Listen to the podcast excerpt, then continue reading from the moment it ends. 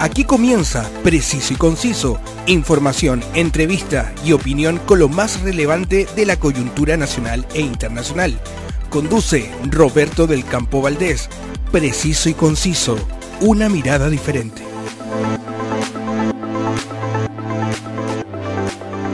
Saludos a todos y como siempre agradezco su preferencia a la hora de revisar los diferentes temas de la actualidad. El lunes 4 de diciembre concluyó el paro de los trabajadores del Servicio Nacional del Patrimonio Cultural, que afectó archivos, bibliotecas, museos desde el pasado 26 de octubre. Según informaron los sindicatos Anfu Patrimonio y Anatrap, el conflicto concluyó con la aprobación de la propuesta de mejora laboral 2024-2026, con un complemento institucional del Servicio Nacional del Patrimonio Cultural, el SERPAT, para avanzar en el término de las brechas salariales de las y los trabajadores del patrimonio. Aun cuando la propuesta acordada no es lo que se planteó inicialmente en las demandas de los trabajadores, que apuntaban a terminar con la precariedad laboral y las brechas salariales en el servicio, ambas asociaciones acordaron aceptar la última propuesta presentada por la Dirección de Presupuestos del Ministerio de Hacienda y las autoridades del sector y del servicio, poniendo con ello fin a la movilización y a la paralización. La creación de un Ministerio de las Culturas, las Artes y el Patrimonio, además de instalar un nuevo Servicio Nacional del Patrimonio Cultural y direcciones regionales en todo Chile, no ha significado ningún avance ni para el resguardo ni la promisión del patrimonio en cada región. Por el contrario, se ha visto acentuar aún más las condiciones de precariedad del sector. Lo describe así Pablo Torres, dirigente de la Asociación Nacional de Trabajadores y Trabajadoras del Patrimonio, ANATRAP. Esta noticia, para mi gusto, de tremenda importancia, fue muy poco cubierta por importantes medios de comunicación.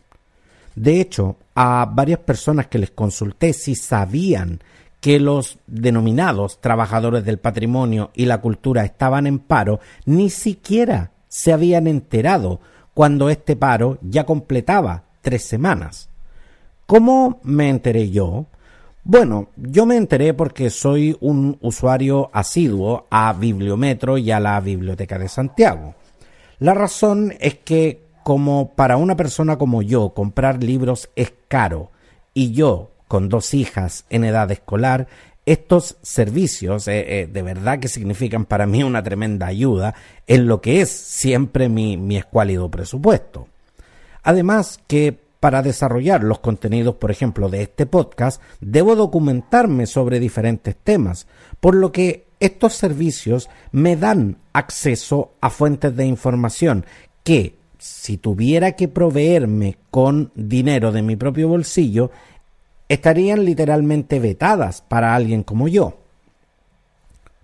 Por otra parte, en Santiago de Chile, que es la ciudad donde yo vivo, existen muchos museos y lugares patrimoniales, muchos de ellos con entrada liberada, o que funcionan con aportes voluntarios que permiten a muchas personas acceder a la cultura, junto con ser eh, lugares de interés turístico.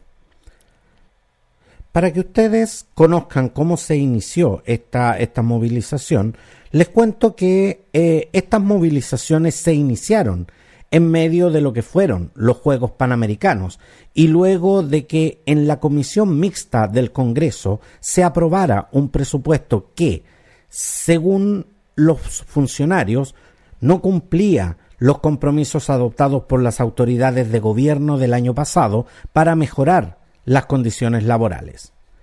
Paro nacional. Señora ministra, cumpla con el acuerdo. No a la precarización laboral, decían los lienzos que fueron colocados en las fachadas de estos lugares durante las movilizaciones. Pero lo primero que, vamos a preguntarnos es, ¿qué significa precarización laboral? Se estará preguntando usted. La respuesta es el deterioro de las condiciones laborales a una condición de inestabilidad laboral y o inseguridad laboral, donde las leyes realmente no protegen al trabajador. Pero la motivación de los funcionarios era más que clara, mostrar su descontento ante lo que llaman promesas incumplidas por la cartera desde 2018. Falta de presupuesto para funcionarios a cargo del servicio y una precarización laboral a nivel nacional. Por estas razones, paralizaron 27 museos, cuatro archivos nacionales, nueve bibliotecas, los programas de Bibliometro, Biblioredes, Bibliotecars, entre otros. Según cifras sindicales, el paro bordeó el 95% de adhesión de los funcionarios que le dan vida al sistema de bibliotecas nacionales, públicas y regionales, junto a los museos nacionales y regionales, archivos e investigación de Arica a Puerto Williams, incluyendo la Isla Grande de Chiloé y Rapanui, con más de 1.700 funcionarias y funcionarios. Una movilización sin precedentes pero que prácticamente muy pocos medios realmente se interesaron en cubrir. Pero esto no termina aquí, porque mi sorpresa fue mayúscula cuando me enteré que el proyecto de fomento lector, conocido como Bibliolancha de Kemchi, quedó fuera del programa de apoyo a organizaciones colaboradoras y no tendría los recursos para continuar funcionando el 2024.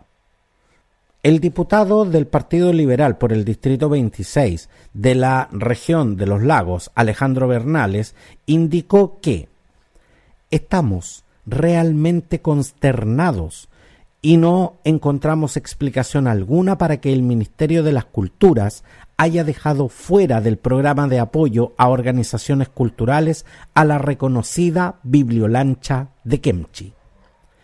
Este es un programa que ha funcionado durante décadas en la región y que ha permitido acercar los libros y la literatura a cientos de niñas y niños que viven en pequeñas islas. La creadora del proyecto Bibliolancha itinerante es la gestora cultural María Teolinda Higueras, quien también lamenta lo que ocurre con la iniciativa que por años ha estado cerca de los niños y adultos mayores. El daño que provoca esto es que dejará de llevar enseñanza y cultura a los sectores más apartados de la isla, porque Bibliolancha realiza un recorrido gratis para todas las islas menores del archipiélago donde nunca llega nada.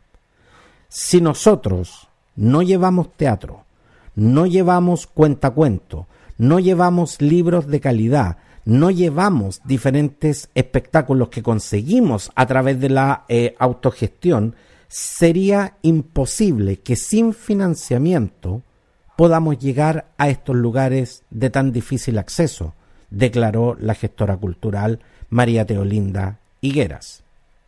Para mi gusto, es inaceptable que el ministerio que promueve el acceso a las artes, al fomento lector, le dé la espalda a este proyecto tan importante que ha sido reconocido no solo a nivel nacional, sino que también a nivel internacional.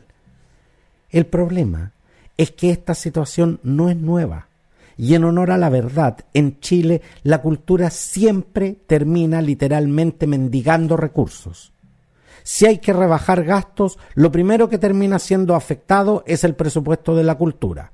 Porque, por una extraña razón, siempre se termina considerando el presupuesto de cultura más como un gasto que como una inversión. Y a la hora de recortar gastos, siempre se termina recortando el presupuesto de cultura. Demuestra un botón. En la provincia de Concepción, con toda la riqueza de su historia militar, política, social, económica y cultural, el Estado no ha construido ninguna otra institución que resguarde ese patrimonio cultural desde hace más de un siglo. No estoy exagerando. Por el contrario, los recursos para sostener el único museo estatal de la provincia, que además es fundador de la DIVAM, se ven cada día más disminuidos. Es tal el retroceso que solo entre el año 2022 y el año 2023 el Museo de Historia Natural de Concepción vio disminuido su presupuesto en un 30%. Ustedes se imaginan lo que significaría para el presupuesto de sus hogares el que yo les quitara un 30% de sus sueldos? Es algo que definitivamente se siente. De hecho, el mismo Museo de Historia Natural de Concepción de hecho, el mismo Museo de Historia Natural de Concepción ni siquiera dispone de una casa propia, lo que obliga a sus trabajadores a operar en un espacio cedido en comodato, en condiciones de hacinamiento, tanto para funcionarios como para las valiosas colecciones que resguarda.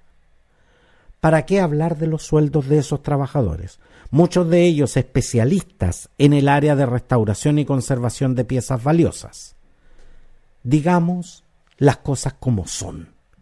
Desde el Ejecutivo siempre se anuncia, especialmente en la cuenta anual, que los presupuestos en materia de cultura se incrementan, pero lo que no se informa es que los recursos son concentrados a partidas que no se pueden ejecutar por falta de personal o que esos recursos no llegan necesariamente a las instituciones patrimoniales, sino más bien se quedan en la nueva estructura burocrática diseñada que ya a más de cinco años de su implementación ha demostrado ser un rotundo fracaso. Esto favorece de verdad más a la corrupción que a la cultura. Todo esto, finalmente, ha desencadenado una agudización de la precarización de servicios ligados con el sector patrimonial, tales como servicios básicos de los trabajadores en dependencias regionales y falta de un sueldo mínimo para funcionarios primarios. Si no me cree, le cuento que el servicio de prestación de libros en la región metropolitana Bibliometro tuvo que paralizar sus actividades durante un día completo, ya que los trabajadores no contaban con un baño para utilizar. ¿Usted se imagina trabajar en esas condiciones?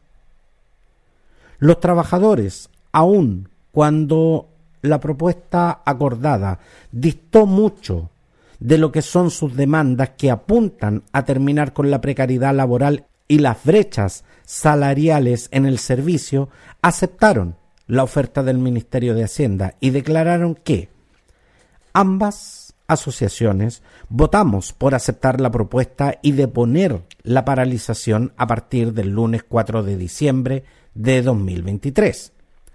Según los trabajadores, aun cuando la propuesta acordada está lejos de cumplir sus demandas que apuntan, como les decía, a terminar con la precariedad laboral y las brechas salariales en el servicio, acordaron aceptar la última propuesta presentada por la Dirección de Presupuestos del Ministerio de Hacienda y las autoridades del sector y del servicio, poniendo con ello fin a la movilización y paralización.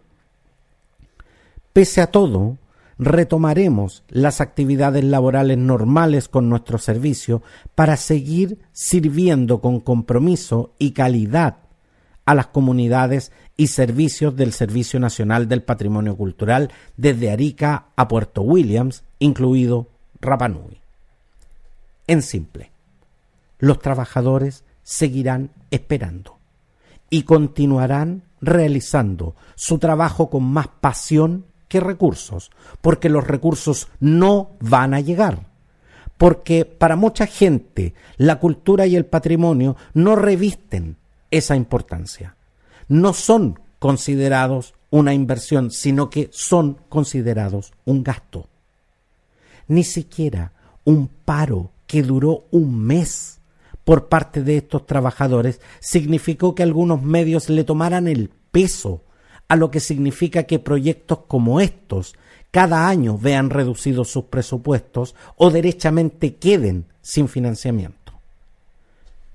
Es por eso que desde la tribuna que me da mi podcast, insto al Ministerio a dar explicaciones al respecto, junto con pedir a los medios de comunicación con muchos más recursos que yo a que visibilicen esta dura realidad, porque cada vez que un proyecto queda sin financiamiento, queda toda una comunidad sin acceso al desarrollo cultural, porque la cultura está más allá de cualquier ideología política.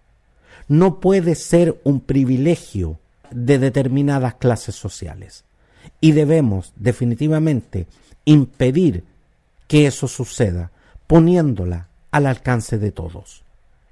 Porque definitivamente un país sin cultura es un país sin identidad y sobre todo es un país sin destino.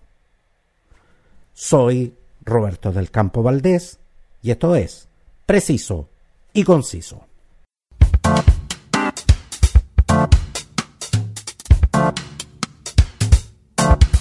Acceda a todos los contenidos de Preciso y Conciso en Spotify y las más importantes plataformas de audio podcast. También en nuestras redes sociales y canales disponibles en WhatsApp y en Telegram. En todas nos encuentras como Preciso y Conciso. Gracias por su compañía. Un abrazo y nos vemos. Quedaste bien informado con los temas del momento preciso y conciso, una amplia mirada que te invita a ser parte del hoy y el mañana. Preciso y conciso, una mirada diferente.